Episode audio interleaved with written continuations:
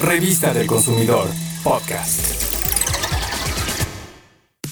Cuando parece que ya nada puede sorprendernos, nuestro laboratorio nos revela qué es eso que conocemos como jarabe maple. Ni es miel ni es maple. La miel de maple no existe. Entonces, ¿qué es el jarabe de maple? Escuchemos. Maple es una palabra en inglés y quiere decir arce. Arce es el árbol más emblemático de Canadá, tan es así que la forma de su hoja está representada en su bandera. De dicho árbol se extrae la savia y se hierve hasta condensar. Después se filtra y se envasa y es lo que se denomina jarabe de arce o de maple, un endulzante con alto grado de pureza. Muy diferente de lo que la mayoría de los jarabes sabor maple ofrecen.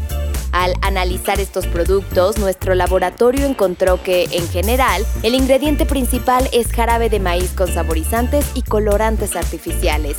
Y esto nos cae muy mal a los consumidores porque si no leemos las etiquetas, podemos excedernos fácilmente en su consumo y ocasionarnos sobrepeso. Esto ocurre porque el jarabe de maíz que está presente en muchos alimentos y bebidas procesados alteran la hormona que regula el apetito, retardando la sensación de saciedad y ocasionando la necesidad de ingerir más alimentos. Ahora valorarás la importancia de contar con información veraz y sobre todo leer siempre la etiqueta para poder hacer un consumo razonado y saludable. Revista del Consumidor, podcast.